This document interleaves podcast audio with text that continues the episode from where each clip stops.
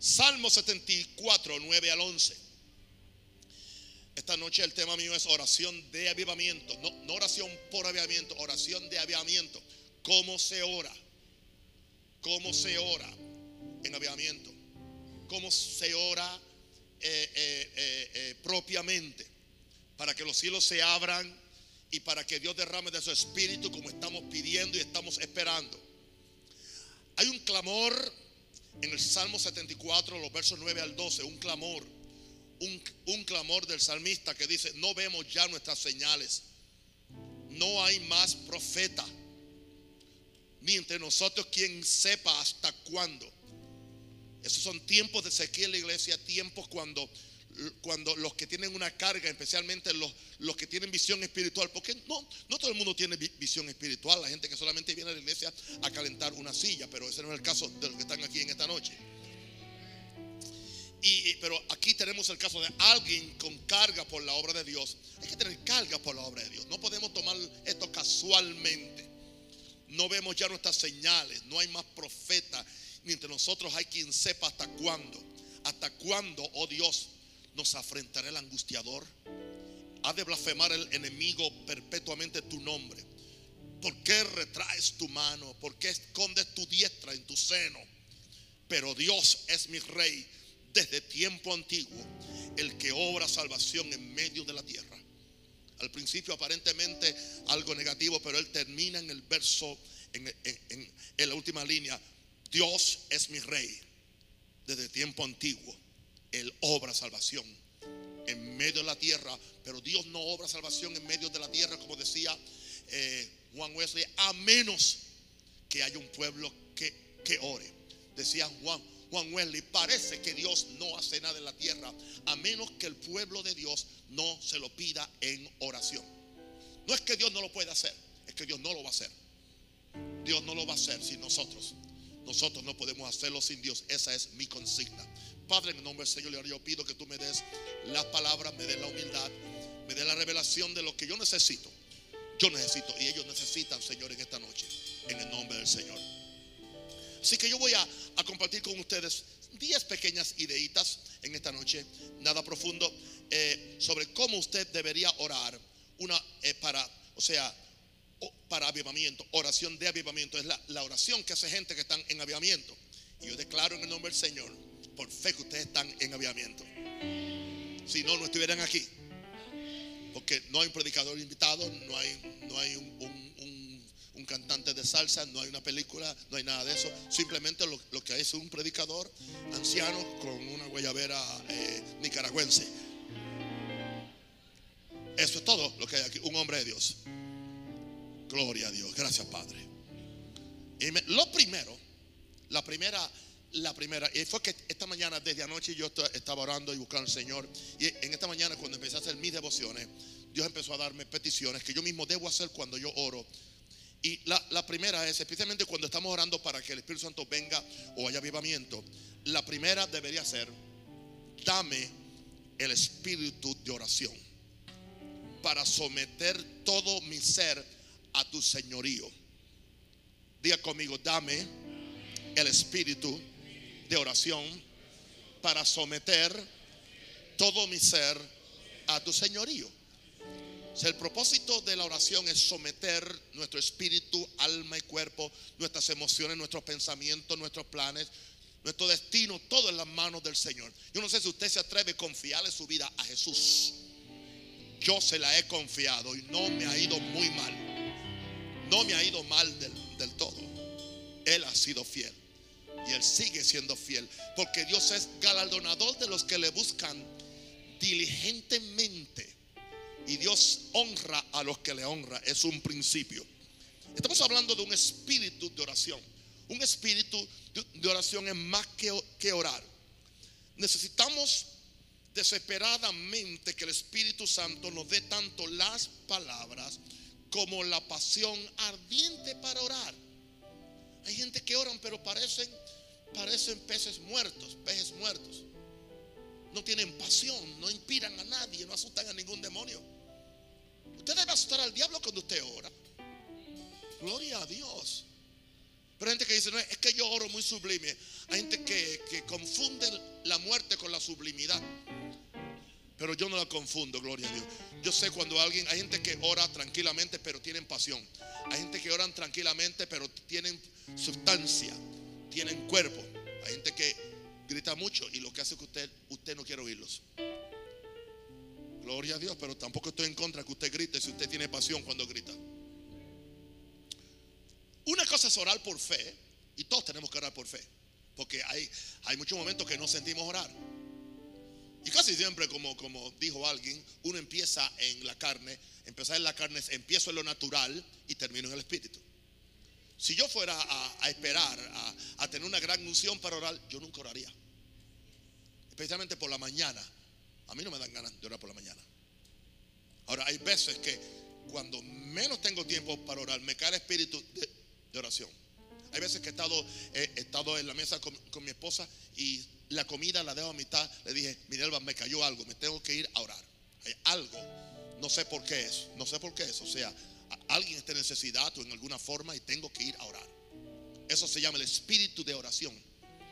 Sea, algo que mis intercesores que están aquí deben buscar es no sean tan mecánicos orando. Pídanle al Señor en primer lugar, Señor, dame el espíritu de intercesión o de oración para someter todo mi ser a tu señorío. Cuando, o sea, cuando oramos por fe, bueno, oramos de acuerdo a la palabra, oramos de acuerdo a la voluntad de Dios. Pero otra cosa es orar cuando el Espíritu toma la iniciativa. Ese espíritu de oración puede caer sobre un individuo, una congregación y a veces sobre una localidad. Y en tiempo de avivamiento, el espíritu de oración prevalece la gente no hay que mandarlos a orar. No hay que decirle, eh, eh, oren en los asientos. La gente simplemente, como está el espíritu de oración. Así que yo les voy a pedir a ustedes que usted ore para que en esta iglesia caiga el espíritu de oración.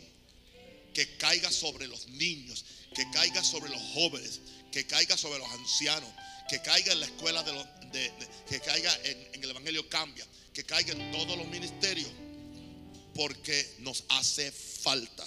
Y que caiga sobre esta iglesia y que caiga sobre este país. Necesitamos el espíritu de oración. ¿Por qué no levanta sus manos y dile, y dile Señor, dame el espíritu de oración para someter todo mi ser a tu señorío? Yo no sé qué orar o cómo orar, pero gracias a Dios que el Espíritu Santo me da palabra, me da unción me da revelación para llorar la voluntad de Dios en el nombre del Señor. ¿Sabe lo que usted hizo? Acaba de orar. Dice, ah, pero estoy, estoy, repitiendo lo que él dice. Pues si usted no sabe, repita hasta, hasta que usted pueda orar solo.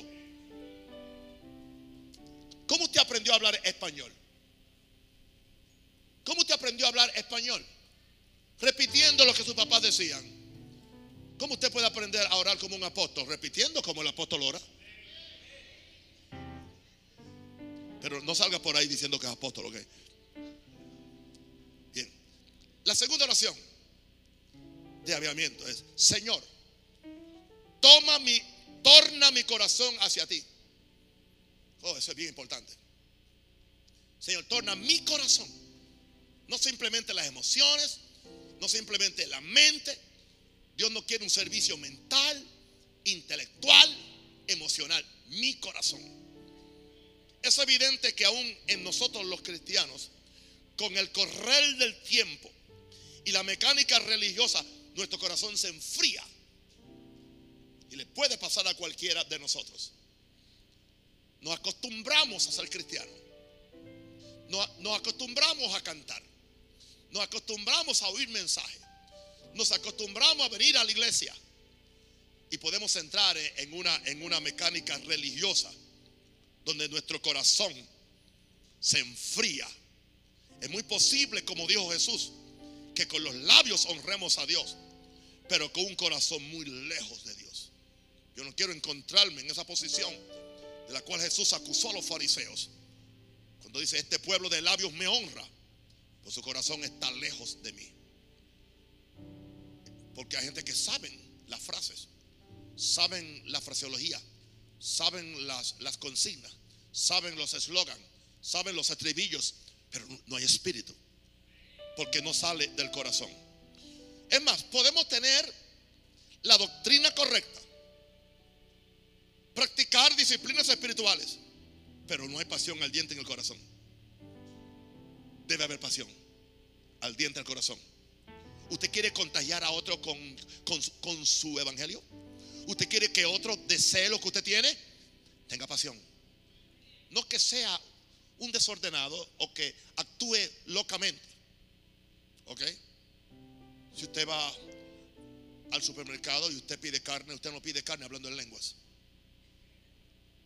Te pide carne en español. Nadie le va a entender. Sea sabio. ¿Ok? Usted pide carne en español. Habla en lengua en su tiempo privado. O cuando va solo en su carro, ora en el Espíritu. Todo lo que quiere, grite si, si va solo en, la autopista o en, el, corredor. Pero si usted está con personas que no conocen el, Evangelio, cuando usted ora, no empiece a bla, Tenga sabiduría. Porque ellos no entienden eso aún.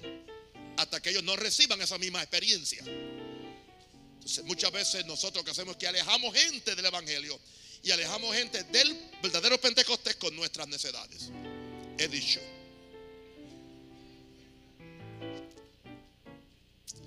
Podemos tener la doctrina correcta, practicar disciplinas espirituales, pero hay, no hay pasión al diente en el corazón. Por eso es que Dios, sobre todo, nos pide el corazón, porque del man la vida. Hijo mío, dame tu corazón porque del man la vida. Porque el corazón es el centro de nuestras pasiones y deseos. Yo nunca le he dicho a Minerva, te amo con la cabeza, te amo con la cabeza, mi amor. Yo nunca le digo, dame tu cabeza, Minerva. Yo quiero el corazón de mi esposa. Y yo la quiero amar con mi corazón y, quiero que ella me ame con su corazón. Cuando Dios te ama a ti, te ama con su corazón. Es más, tanto así que el amor de Dios no fue, no fue derramado en tu cabeza. El amor fue derramado en nuestros corazones. Para que tú ames con tu corazón. Por eso tu servicio a Dios tiene que salir del corazón, no de la cabeza. Hay cosas que la cabeza no entiende, pero tu corazón responde. Mira lo que dice uno de los salmos. No tengo versos para todos los puntos, porque no quiero hacer esto muy, largo. Mi corazón, el Salmo 27, 8, dice, mi corazón ha dicho de ti, mi corazón. El salmista oía su corazón. Y él oía cuando su corazón le decía, busca mi rostro, busca mi rostro. Él oía el corazón. Si él dice, mi corazón ha dicho de ti, busca mi rostro, porque él lo oía. Y no es que te lo va a expresar en, una, o sea, en, voz alta. Es un sentimiento. Tú sientes que el corazón dice, busca mi rostro. Apaga la televisión. Busca a Dios. Ora. Yo hice un comentario porque había gente que estaba toda nerviosa porque el WhatsApp estuvo caído por dos horas. Qué nerviosismo. Y yo dije, y están una semana sin leer la Biblia y no les preocupa. Y su vida de oración ha estado caída por un mes, no por dos horas. Y no tienen comunión con Dios. Nadie, nadie dijo amén ahora. ¿Qué pasó? Aleluya. WhatsApp es mi pastor, nada me faltará.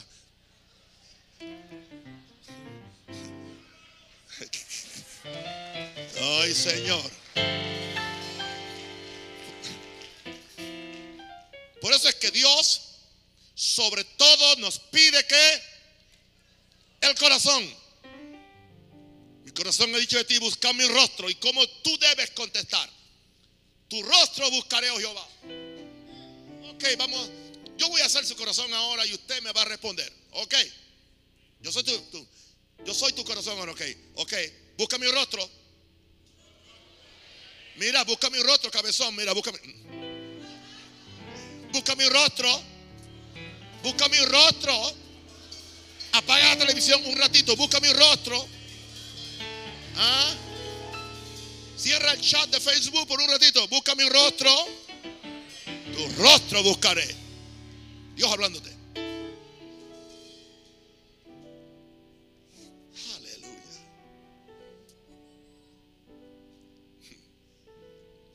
Señor, tórname. Hagamos esa oración. Señor, torna mi corazón hacia ti. Hazla como tú quieras ahora. A tu oración. A tu propia oración. Señor, torna mi corazón hacia ti. Que mi corazón no, no se vaya tras otras cosas vanas. Que mi corazón no, no corra detrás de tanta superficialidad. Que mi corazón se ancla en ti. Que mi corazón responda cuando oiga la voz. Busca mi corazón buscad mi rostro, buscad mi rostro, que mi corazón responda responsablemente a la voz tuya, buscad mi rostro, que yo diga, tu rostro buscaré, Señor. Alguien dice aleluya. Dale un aplauso fuerte al Señor, aleluya. Gloria a Dios. Amén. Tercero, turbulencia, turbulencia, ahora turbulencia. Número tres. Señor revélame los ídolos escondidos en mi corazón.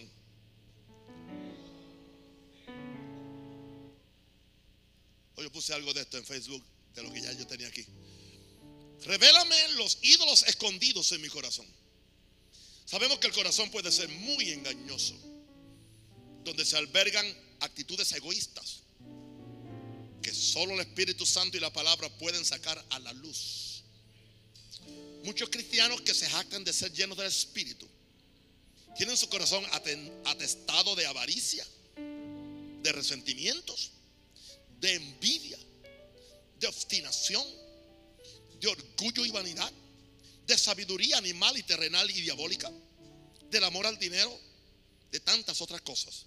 Ahora, los ídolos del corazón son más peligrosos que los ídolos de afuera, porque se pueden esconder en una apariencia de piedad que niega la eficacia de ella. Podemos criticar a los a las iglesias que tienen ídolos o imágenes o lo que sea, pero nosotros los evangélicos tenemos muchos ídolos. Y los más peligrosos son los ídolos del corazón. Yo no me inventé eso, eso está en la Biblia. Vamos conmigo Ezequiel 14, 3 al, al 4, para que usted vea lo que dice hijo de hombre. Estos hombres han puesto sus ídolos en su corazón. Mira lo que sucede, lo que provoca un ídolo en el corazón. Y han establecido el tropiezo de su maldad delante de su rostro. Si tú no bregas, si tú no tratas con ese ídolo en tu corazón, eso te va a hacer tropezar. Y mire lo que dice Dios. ¿Acaso he de ser yo en modo alguno consultado por ellos? ¿Acaso he de ser yo en modo alguno consultado por ellos? Hablando de oración. Háblales por tanto y diles, así ha dicho Jehová el Señor. Cualquier hombre de la casa de Israel que hubiera puesto sus ídolos en su corazón y establecido el tropiezo de su maldad delante de su rostro y viniere al profeta, yo Jehová responderé al que viniere conforme a la multitud de sus ídolos, que están donde? En el corazón. Indicando esto, que una persona con un ídolo en el corazón puede atraer la profecía incorrecta. La profecía que necesariamente no es la voluntad de Dios. Pero como la persona no está orando en una posición de se echa la voluntad de Dios, Señor, yo no quiero lo que tú no quieras para mí. Lo mejor que esta tierra me ofrece sin ti, yo no lo quiero. Yo he orado así por más de, por más de, 35 años. Lo mejor que la tierra me ofrece, si no es tu voluntad, yo no lo quiero. Y eso me ha guardado, me ha resguardado, me ha resguardado de muchas cosas. Pero hay una posibilidad. Hay gente que dice, yo quiero esto, yo quiero esto. Señor, dame esta mujer, dame esta mujer, dame esta mujer, dame esta mujer. Y su, o dame este hombre y supuestamente le llega. Pero fue, un ídolo en el corazón. Pero yo quiero que tú sepas una cosa. Todo ídolo al cual tú te arrodillas, eventualmente tú te lo vas, tú te lo vas a tener que beber con tu agua. En polvo. ¿Qué pasó con el becerro de oro? ¿Qué hizo Moisés? Lo molió y lo echó en la fuente de las aguas. Se bebieron el becerro en agua. Dios no quiere ídolos. Es uno de, es uno, de los diez mandamientos. ninguna persona, ninguna cosa. Mi ministerio no es mi ídolo. Mi unción no es mi ídolo. Mi dinero no es mi ídolo. Mis, mis posiciones o posesiones no son mi ídolo. Mi único ídolo se llama Jesús. Hello. Tenemos que orar, Señor, guárdame, guárdame, porque somos humanos. Guárdame de ídolos en mi corazón. Para estar puro. Amén. Esa es la tercera oración de, de avivamiento. ¿Es cuál? Amén. Revélame los ídolos escondidos. ¿Usted se atreve a hacer esa oración? ¿Se atreve a hacerla? Pues levante las manos. Dígase. entre usted. Usted no tiene que hacer en voz alta tampoco. Es entre usted y Dios. Porque aquí cada uno tiene un pequeño ídolo. Quizás es el nieto. O el bebé. O el gato. O el perico. Señor, revélame los ídolos. Oh Dios, si hay algunos, oh Dios, dímelo, dímelo. Y rápidamente yo los saco. Los echo al fuego y los quemo. Yo no quiero nada en mí. Nada que interfiera con mi devoción a Jesús. No hay nada, no hay nada, no hay nada. Nada es comparable con la gloria venidera. Revélame los ídolos escondidos en mi corazón. Yo no quiero ningún ídolo. No pongáis los ojos en nadie más que en Jesús. No pongamos los ojos en nada más que en el cielo. No pongamos los ojos en nada sino en la recompensa divina que Dios nos va a dar. En el nombre de Jesús. Alguien déle un aplauso al Señor. Amén. Oración de avivamiento. Número cuatro. Señor, perdóname por descuidar la prioridad de la búsqueda de tu reino. Señor, perdóname. Si hemos nacido en el reino de Dios, Él espera que pongamos ese reino en primer lugar. Dios espera que vivamos para ese reino. Dios espera que trabajemos para ese reino. Dios espera que busquemos expandir ese reino con todos nuestros recursos. Hay un sinnúmero de cristianos que no expanden el reino, que no hacen nada por el reino, que solamente piensan en que ellos van para el cielo y más nada. No ayudan a nadie, no oran por nadie, no ofrendan nada, no dan nada, no hacen nada, no le hablan a nadie. Simplemente piensan en ellos. Yo pondría en duda que usted ha nacido en el reino de Dios. Yo lo pondría en duda. Si hemos nacido en el reino de Dios. Hemos sido trasladados del reino de las tinieblas al reino de su amado Hijo. Es un, es un reino de justicia, paz y gozo en el Espíritu Santo. Dios espera que pongamos ese reino en primer lugar. No dijo Jesús, buscad primeramente qué. Buscad primeramente qué. Y su justicia y todas las demás cosas son qué. Añadidas. ¿Sabe una cosa? La frustración que tienen muchos cristianos es porque no están buscando primeramente el reino. La ansiedad que tienen es porque no están buscando primero el reino. Yo me he dado cuenta que yo buscando primeramente el reino de Dios y, su justicia, no vivo en ansiedad ni por la finanza. No estoy en ansiedad ni por el crecimiento de, esta iglesia. No estoy en ansiedad por el próximo culto. Pienso, pero no estoy en ansiedad. Porque yo busco el reino primero. Jesús le dijo, no se afanen por lo que van a comer, por lo que van a vestir. No se afanen por lo que va a pasar mañana. No se afanen por, por la comida, no se afanen por la bebida, porque la gente del mundo busca eso. La gente del mundo, ¿qué es lo que hace? Busca eso. Pero vuestro Padre sabe que ustedes tienen necesidad de lo que le piden antes que le pidan. Pero dice, pero más busca primeramente. Usted está aquí en esta noche buscando primero el reino de Dios. Esto que usted está haciendo de sentarse aquí, que vino aquí a orar, a buscar al Señor y, ahora está sentado ahí, algunos con un cuaderno, otros con, una cabeza abierta y un corazón abierto. Y usted está recibiendo, usted está buscando el reino primero. Usted está aprendiendo cómo es que el reino funciona. Usted está aprendiendo que es un reino diferente al reino natural. Es aún un reino diferente al reino que se llama iglesia. Es la forma de Dios hacer las cosas.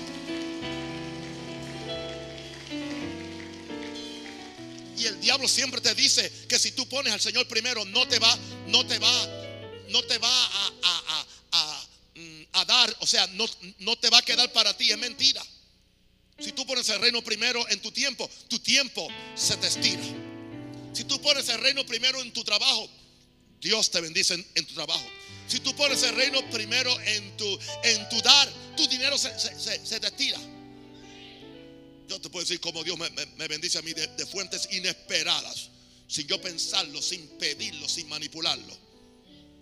Porque no podemos descuidar la prioridad de ese reino. Voy a repetir lo que dice. Si hemos nacido en el reino de Dios, Él espera que pongamos ese reino en primer lugar. Vivamos para ese reino, trabajemos para ese reino, busquemos expandir ese reino con todos nuestros recursos. Hay todo un pueblo evangélico buscando su propio reino. Buscando dinero, buscando fama, buscando exposición. El, el, reino del ego ha sustituido el reino de Dios en muchas iglesias y, y, en muchas personas. Porque de acuerdo a lo que se está enseñando y lo que se está y lo que se está predicando, lo que hemos creado son unos monstruos de cristianos. Que esperan que se le ofrezca dinero, que se le ofrezca éxito, que se le ofrezca todas estas cosas. Pero no quieren oír del reino de Dios. Porque es evidente que muchas que, que, en muchas personas Dios no es primero en su tiempo, en su devoción y en su dinero. Solo tratamos de usar a Dios para avanzar nuestra agenda. Ser felices, yo próspero, yo, yo, yo, yo. ¿Qué hay para mí? ¿Qué hay para mí? ¿Qué hay para mí? Por eso las, las conferencias de prosperidad y de bendición están llenas. ¿Qué hay para mí? ¿Qué hay para mí? ¿Qué hay para mí? ¿Qué hay para mí? Ah, ah. ¿Qué hay para mí? ¿Qué hay para mí? ¿Qué hay para mí? ¿Cómo duplico el millón de dólares en dos? Ajá. ¿Cómo salgo de esta casa de 500 mil dólares y, me compro una de un millón? ¿Cómo puedo cambiar el carro? Porque yo no puedo tener un carro más de, de, de un año o dos años porque yo, yo quiero, Dios, Dios me quiere, Dios me quiere próspero, Dios me quiere próspero. Oh, Dios también te quiere santo.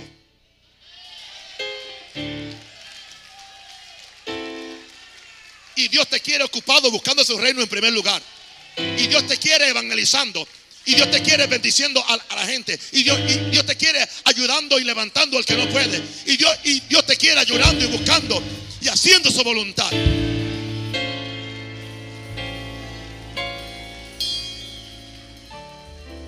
Hemos reducido el evangelio. Dios te quiere, Dios te quiere próspero. Esa es la única línea que dice. Dios te quiere santo. Dios te quiere orando. Dios te quiere amando. Te quiere perdonando. Te quiere muriendo a ti mismo. Te quiere cargando tu cruz. Negándote a tu propia vida y buscando la vida de Dios. Dice, ese es el evangelio que Jesús predicaba. Ese es el evangelio según San Jesús.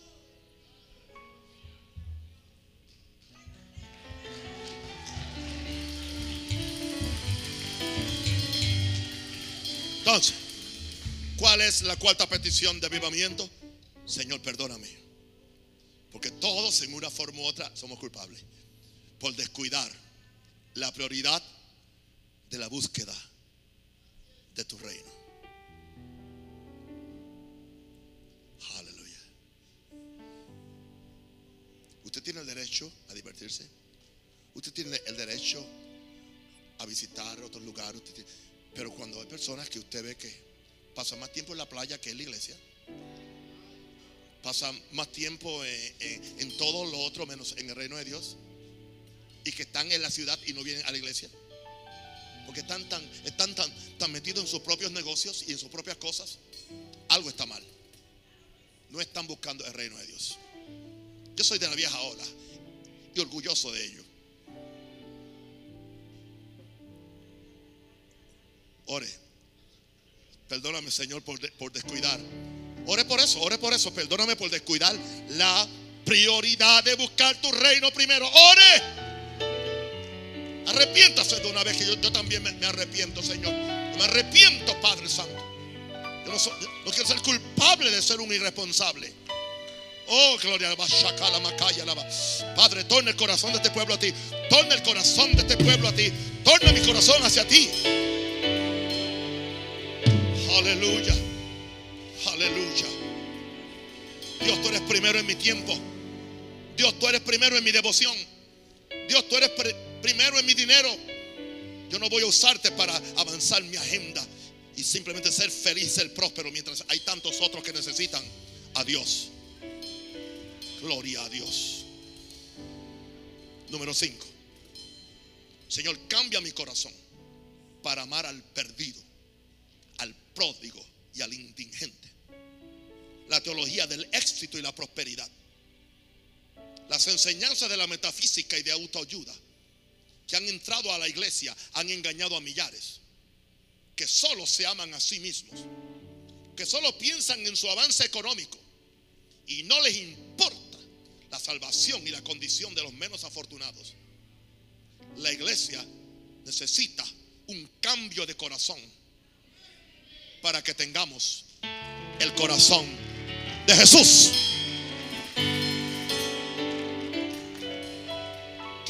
¿Qué corazón yo quiero? El de Jesús. ¿Qué mucho mal ha hecho la teología del éxito y la prosperidad? La enseñanza de la metafísica, la autoayuda, que han entrado a la iglesia solapadamente, engañado a gente que solamente se aman a sí mismos. Piensan en su avance económico, no les importa la salvación y la condición de los menos afortunados, no les importa la salvación de su propia familia.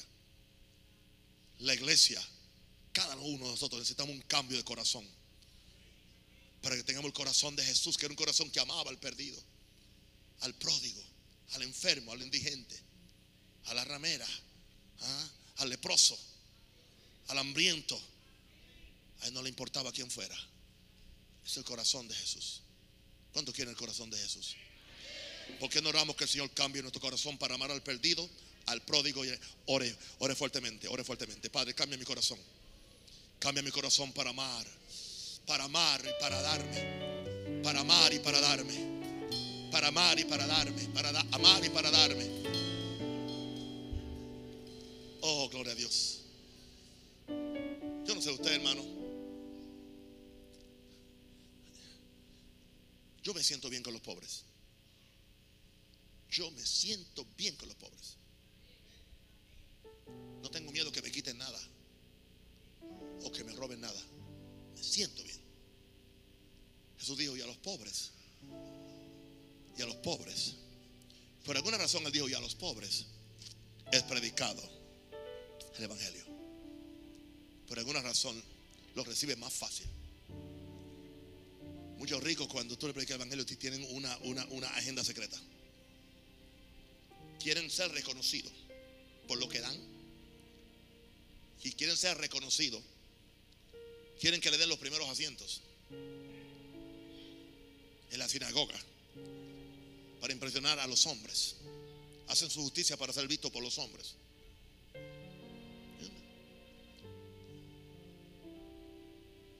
Hay ricos que yo me he negado a jugar el, juego religioso con ellos. Yo te amo, pero a mí tú no, tú, me tú no me vas a manipular. Ni mil dólares, ni un millón. Porque ya a mí me compraron.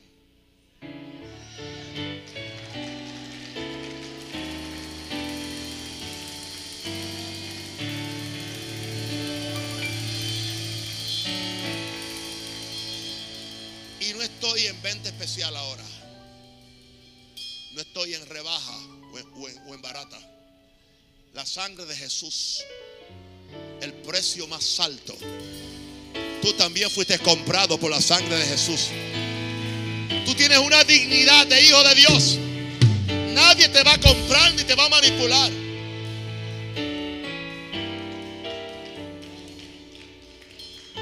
Aleluya. Padre, gracias. Mándame a todos los pobres, mándalos para acá, gloria a Dios. Oh Señor, cambia mi corazón para amar al perdido, al pródigo y al... ¿Ya oramos por eso? ¿Ya oramos por eso? ¿Sí? Oramos ya por eso, ¿verdad? ¿Ya? ¿Ya oramos por eso? Por el 5, vamos al 6. Gloria a Dios al 6. Señor, me arrepiento por robarte la gloria. Señor, me arrepiento por robarte la adoración. Y Señor, me arrepiento por robarte los diezmos y ofrendas. Nadie dice amén, aleluya.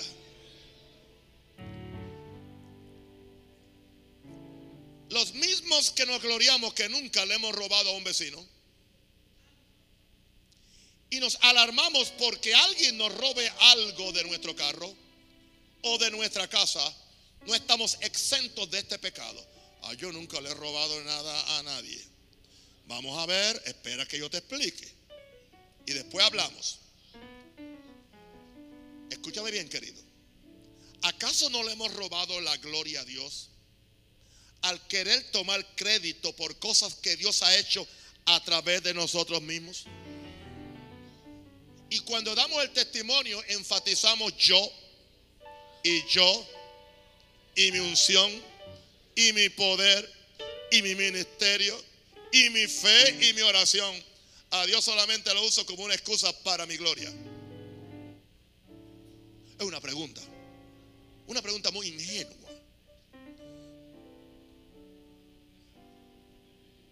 ¿Usted nunca ha tomado crédito por lo que usted ha hecho virtualmente? Mm. Esto sucedió porque lloré. Este es resultado de mi fe. Espero que me reconozcan y me den un aplauso. No, no, no, no, no, no. La gloria es de Dios. A ti y a mí nos queda grande, muy grande. Ahora, segunda pregunta. Si Dios demanda ser adorado y no lo hacemos. Si Dios demanda ser adorado y no lo hacemos. Esos hermanos que siempre vienen, vienen solamente para la predicación y hablo los domingos, no en estos cultos que entendemos lo del tranque y todo eso, están, ex, están excusados. Hablo del domingo. Llegan cuando ya se está casi despidiendo el culto. Hello, es una pregunta, no. Yo no estoy tirándole piedras a nadie, ok. Yo no soy eh, predicador peleonero. Ustedes saben eso, ustedes me conocen. Yo soy un amor, yo soy azúcar. Usted me muerde y lo que sale es azúcar. Pero, si Dios demanda ser adorado y no lo hacemos, una pregunta. ¿No equivale eso a robarle a Dios lo que Él merece? Adoración. Pero nosotros creemos que como que robarle es quitarle algo a alguien. Y pensamos en quitarle algo que es concreto, que es material. No, si tú le quitas la gloria a Dios, se la está robando. Si tú no le das la adoración y la, y la alabanza, le estás robando a Dios. Porque Él pide, Él exige. No es que Él te deja a discreción tuya, Él te pide que le adores, Él te pide que le alabes, Él te pide que lo honres, Él te pide que le des gloria. Él lo pide. Y tú y yo se lo debemos. Y todo lo que tú y yo le debemos a Dios es un robo, si no se lo damos. La tercera pregunta. Y no hablemos de los diezmos y ofrendas. Porque todavía hay un gran segmento de la iglesia que le están robando a Dios los diezmos y las ofrendas. No diezman de todo lo que reciben, sino de lo que les sobra. Con razón las puertas de los cielos se cierran y no hay, y no hay avivamiento genuino. Porque no dice la Biblia, trae todos los diezmos al folí para que haya alimento en mi casa y ahora probadme en esto, si no abriré las... Ah, pero de, las ventanas de los cielos no, no solamente cae pan y chuleta, de la ventana de los cielos caen bendiciones, caen unciones, cae unción, cae poder, cae gloria. Así que cuando se cierra la ventana de los cielos porque no, no diezmamos, no solamente impedimos la bendición económica, impedimos la bendición espiritual. Hello. Cada vez que en la historia ha habido un avivamiento, hay algo que es común. Los cristianos se han vuelto a Dios han abierto su bolsillo. Han dejado de robarle a Dios. Y no solamente eso, han hecho restitución por lo que le han robado a Dios. No solamente han hecho restitución por lo que le han robado a Dios, hacen restitución por lo que le han robado a sus hermanos o a sus hijos. ¿Por qué? Porque saben que el robo cierra las ventanas de los cielos. Qué entusiasmados están ustedes, gloria a. Siento que tienen espíritu de carnaval, gloria a Dios.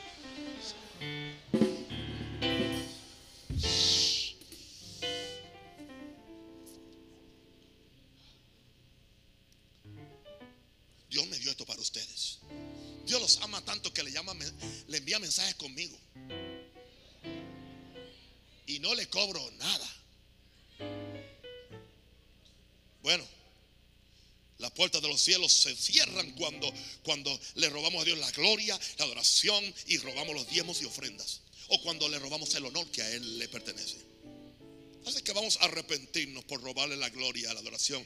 Levanta la mano, empieza a orar. Padre, esta iglesia nos arrepentimos si en alguna forma hemos aún, hemos, hemos, te hemos robado la gloria. Que no digamos que es porque es Maranata, es porque es tu gloria. Es porque es tu poder, es porque es tu gracia. No soy yo tampoco. Yo simplemente soy un instrumento. Señor, esta iglesia es un instrumento. A ti la gloria, Señor. Perdónanos por robarte eh, eh, la adoración y por no darte adoración y alabanza. Perdona a los que llegan tarde, los que son irresponsables, aleluya. Perdona a los que se levantan antes de tiempo para irse cuando no tienen nada que hacer. Simplemente van para el café Señor, perdónanos. Por robarte diezmo y ofrenda. Torna el corazón del pueblo a ti para que sea un pueblo responsable, dándote a ti lo que es tuyo, para que la ventana de los cielos se abran sobre esta iglesia, se abra sobre los matrimonios, se abra sobre la familia y haya bendición hasta que sobre y abunde. Alguien de la gloria a Dios.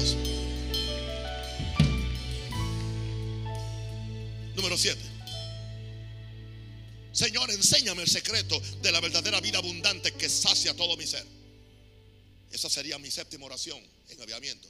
Enséñame el secreto de la verdadera vida abundante que sacia todo mi ser.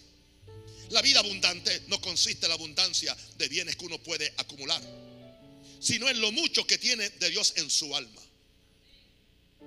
¿No me escucharon? Repito para el beneficio de los que tienen los oídos abiertos. La vida abundante no consiste en la abundancia de bienes que uno puede acumular, sino en lo mucho que tiene de Dios en su alma. ¿Cuánto tienes tú de Dios? ¿Cuánto cargas tú de Dios? todavía el llamado de Jesús está en pie y es vigente. ¿Y cuál es el llamado para todas las, edades? El que se niega a sí mismo. El que no se niega a sí mismo y toma su no puede ser mi discípulo. No puede ser mi discípulo. Otro llamado de Jesús, el que ama su vida la perderá. Y el que la pierde por causa de mí la hallará. Usted no oye esos mensajes ya, ¿no? Porque ahora no, no queremos perder nada. Yo no quiero perder nada, perder yo mi vida. Oh, oh. Yo quiero ganar, yo quiero buscar, yo quiero tener, yo quiero poseer. Posee, posee, reclama, reclama, reclama, posee, posee, posee.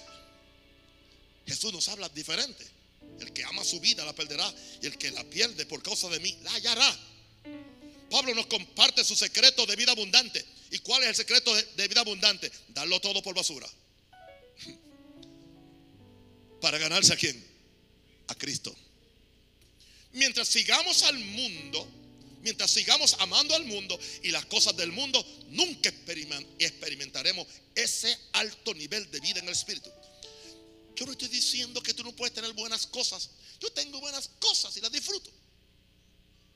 Yo no estoy en contra de que tú estés bendecido. Yo no estoy en contra de que tú tengas lo que tú necesitas y mucho más abundante aún. Porque Dios puede hacer todas las cosas mucho más abundantes aún de lo que pedimos o entendemos. Eso no es lo que estamos diciendo estamos diciendo es cuando creemos que nuestra felicidad depende de eso. Cuán lleno estoy yo de Dios. Yo quiero estar lleno de Dios. Señor, enséñame. Levanta la mano y diga, Señor, enséñame el secreto de la verdadera vida abundante que sacia todo mi ser. Señor Jesús, la vida abundante es tenerte a ti, es que tú me llenes es que tú me sacies. Es que tú vivas tu vida dentro de mí. Que yo desaparezca en ti. Y tú seas quien te manifiestes. Y cuando eso suceda, seré el hombre y la mujer más feliz del mundo. En el nombre de Jesús. Aleluya. Gloria a Dios. Me faltan tres. La número ocho. Señor, dame amor por tu iglesia como la institución que representa que te representa en la tierra y avanza tu agenda. ¿Qué estoy haciendo para el avance de mi iglesia? Pregúntate eso. Cuando cualquier otra actividad es más importante que la asistencia a la casa de Dios. No hay amor por la iglesia cuando acudo para que me resuelvan mis problemas, pero nunca contribuyo nada para avanzar su agenda. Quiero que la iglesia me dé asistencia social, pero yo no lo doy a la iglesia asistencia espiritual. Porque hemos creído que la iglesia son centros sociales donde me tienen que resolver mis problemas. No busco a Dios, no sirvo a Dios, pero quiero que la iglesia me dé plata. ¿Cómo tú vas a tratar de cosechar donde tú no has sembrado nada? Y posiblemente estás pelado porque estás bajo maldición porque nunca has querido diezmar. Y ahora quieres que te saquen de, la maldición con los diezmos de otro. Yo no digo que la iglesia no ayuda, ayudamos, auxiliamos, bendecimos. Pero tampoco creas que la iglesia es para sacarte a ti de, tus problemas cuando tú mismo no quieres salir. Ahora, no hay amor por la iglesia. algunos se, les ha olvidado que es un pecado dejar de congregarse.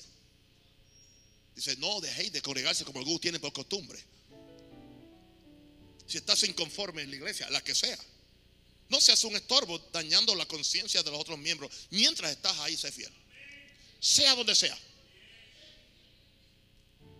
Si estás inconforme y no puedes estar, busca otra. Donde puedas ser fiel y contribuir a la casa del reino, a la causa del reino de Dios. Pero pídele a Dios amor por su iglesia. Envuélvete. Envuélvete. No seas un agente silencioso. No seas, no seas un llanero solitario que siempre está buscando las cuatro esquinas del templo para tú sentarte solo y nunca saludas a nadie, ni al pastor.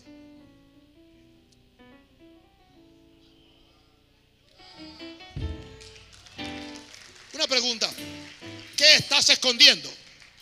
¿Tienes miedo que yo te disierna? El que anda en luz se acerca a la luz.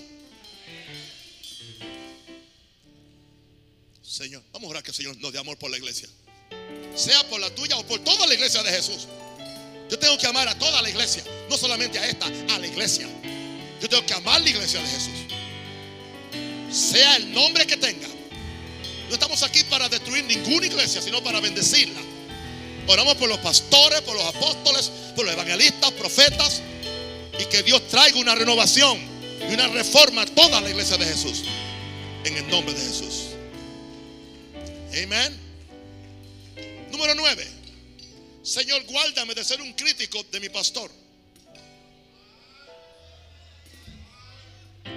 En vez de ser uno que se pare la brecha para orar por él. Todo pastor es humano y está rodeado de debilidad. Claro que lo soy. No estoy hablando de líderes que usan esta declaración como una excusa para sus acciones inmorales y pecaminosas. No, estoy hablando de ellos. En vez de ser un crítico profesional de tu pastor y la iglesia, Párate en la brecha para interceder por él. Guárdate de la lepra de María por hablar falsamente del hombre de Dios. Porque todavía en todo el mundo hay hombres y pastores santos en la tierra por los cuales Dios va a sacar la cara. Así que ten cuidado, ten cuidado que tú no hables de tu pastor lo que no tienes que hablar. Especialmente si es un hombre santo que está haciendo la voluntad de Dios. Es que no me gusta, él es muy recio en la palabra. Él es muy legalista. es que esa es la palabra de Dios. Yo no voy a estarte pasando pañitos tibios. Porque a ti no te hacen falta pañitos tibios, a ti te hace falta la palabra de Dios. A ti que calentarte. Tú, tienes que salir de aquí calientito. Cuando alguien tiene cuando alguien tiene alguna dolencia, se le, se le aplica un paño que caliente. Hello, yo no soy malcriado. Yo soy un amor. Pero la verdad hay que decirla. Que decírtelo. ¿Y qué tú vas a hacer? Tú vas a orar por mí. Tú vas a orar por mí tengo 67 años. Necesito 33 más para completar los 100. Pero yo no puedo orar solo. ¿Cuántos van a ayudarme a orar por esos 33 años? ¿Tú me vas a ayudar? ¿O no? ¿Cuántos van a ayudarme? No, no, no verá por mí.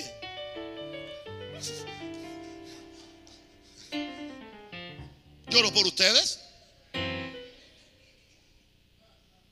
Y todo esto que yo hago lo hago por ustedes. Todo esto es por ustedes.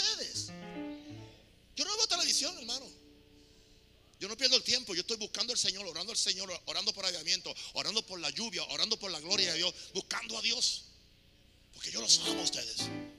Y yo quiero que ustedes sean, sean, sean, sean un lugar donde hay, que, que aquí explote un avivamiento. Yo quiero ver un avivamiento.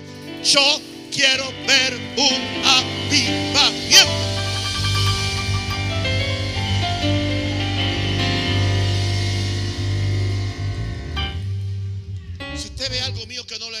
Por mí. Que hay muchas cosas de usted que quizás a mí no me gustan y yo siempre lo amo.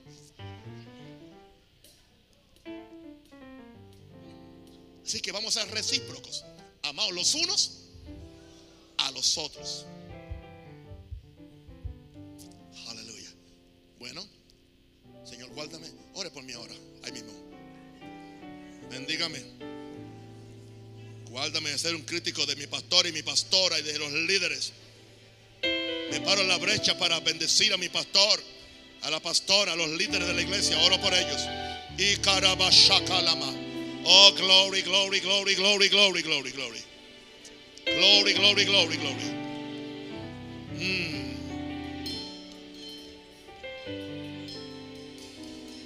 Amén. Y si alguien te viene a hablar mal de Moisés, dile, lepra. Lepra. ¿A quién le pasó eso? A María. Puso leprosa. Con esto que yo he dicho, hago un paréntesis, no es nunca para excusar que yo sea un maleante, un sinvergüenza.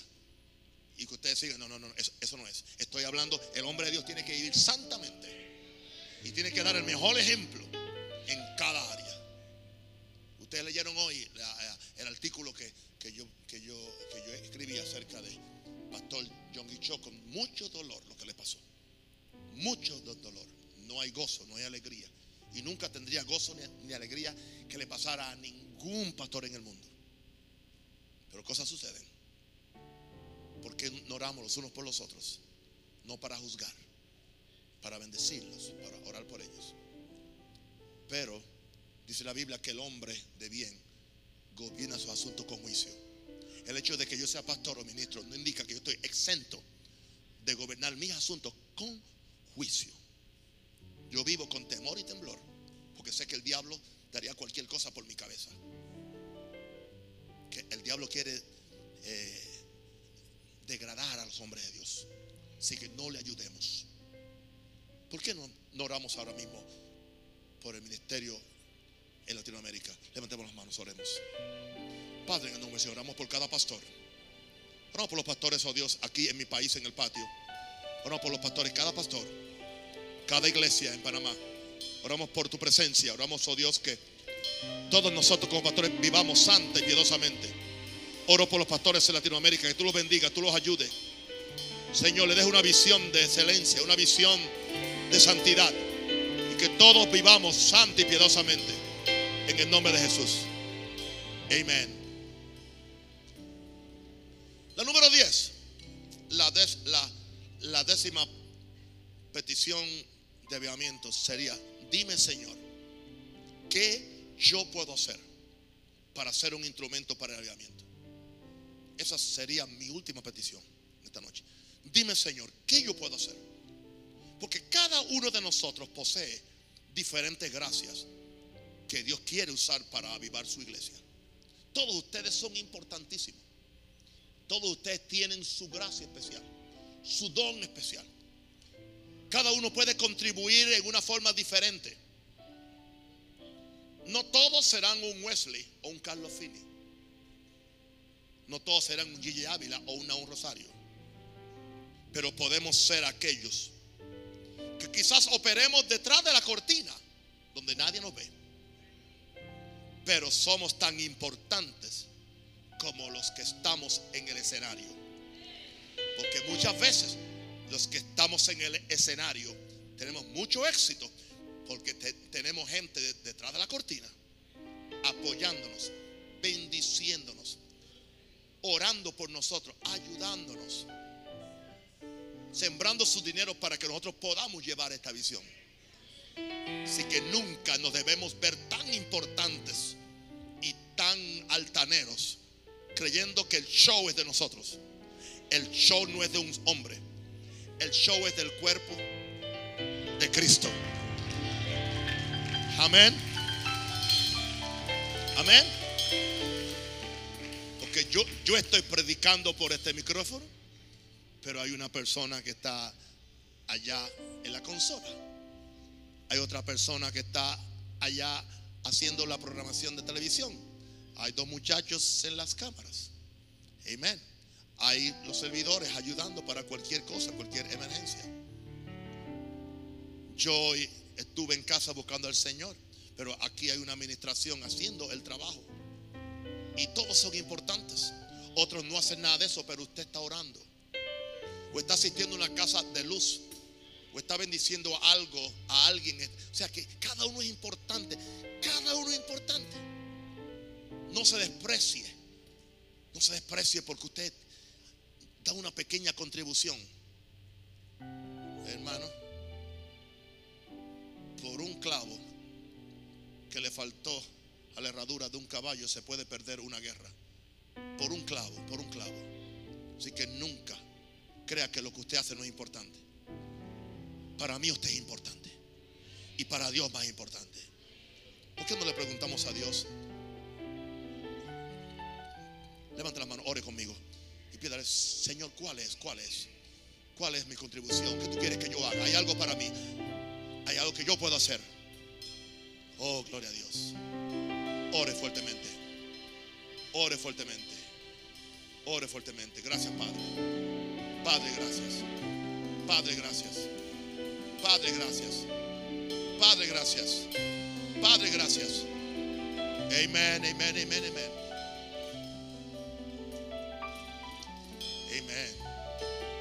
Miren bien, querido. Yo, yo le digo chicha a ustedes. Esto estuvo muy, flojo mi mensaje. No, estuvo. No fue profundo mi mensaje hoy. No. No, yo, yo quiero saber. Sean sinceros, si le di una chicha, pues yo empiezo a predicar otro mensaje otra vez una hora más. Así que yo tengo ahí mensaje, yo puedo predicar otro más.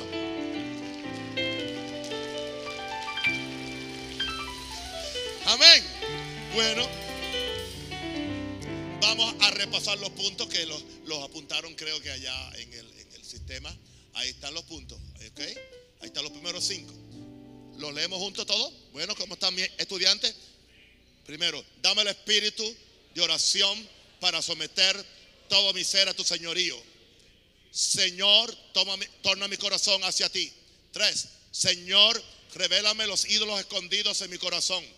Cuatro, Señor, perdóname por descuidar la prioridad del reino de los cielos. Cinco, Señor, cambia mi corazón para amar al prójimo. Número seis, Señor, me arrepiento por robarte la gloria, la adoración, los diezmos y las ofrendas.